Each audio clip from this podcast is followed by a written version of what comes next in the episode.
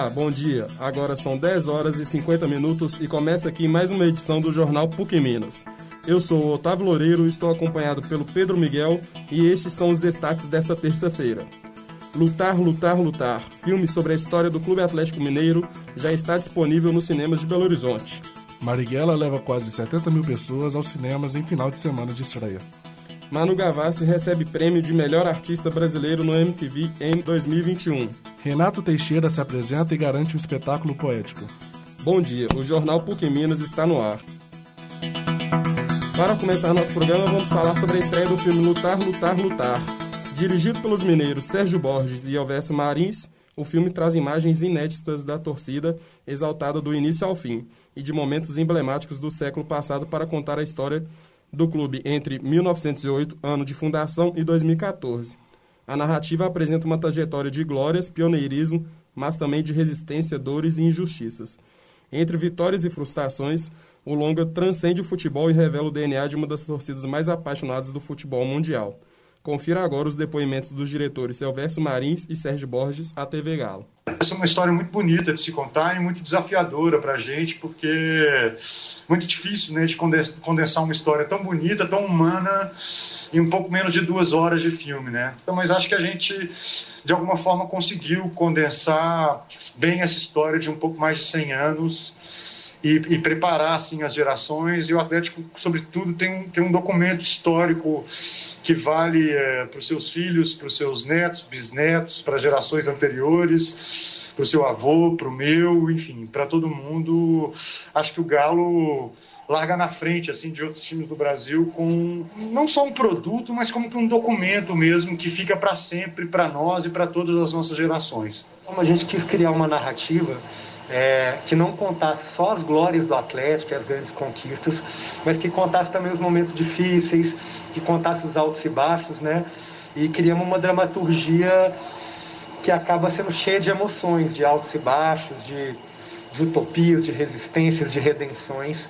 E acaba, para além de ser um filme que fala da torcida do Galo e que fala do time e do, e do seu processo histórico, né, da história do, do time de futebol, ele acaba dizendo muito da vida também em vários outros aspectos, né?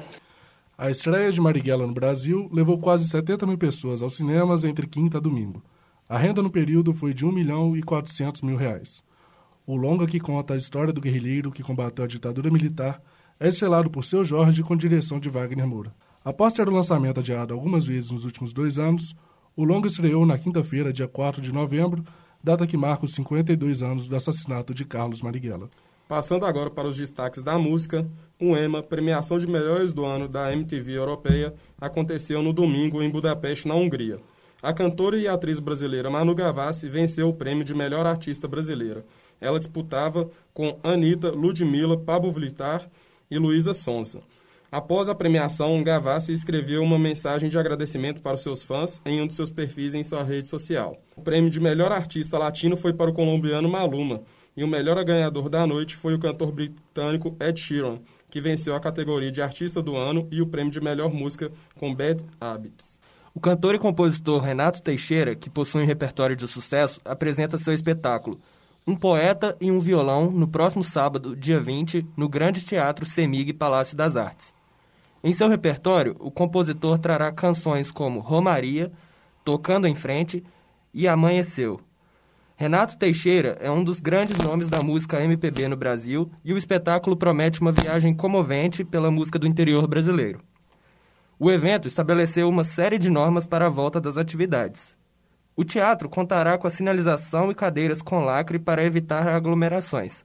O uso da máscara é obrigatório e os ambientes do Palácio das Artes estarão higienizados com álcool em gel para a proteção de todos. A capacidade do teatro está limitada a 1.119 lugares e os ingressos têm valor de 90 reais a inteira e 45 reais a meia entrada. Podem ser adquiridos pela bilheteria do Palácio das Artes ou pelo site www.eventim.com.br.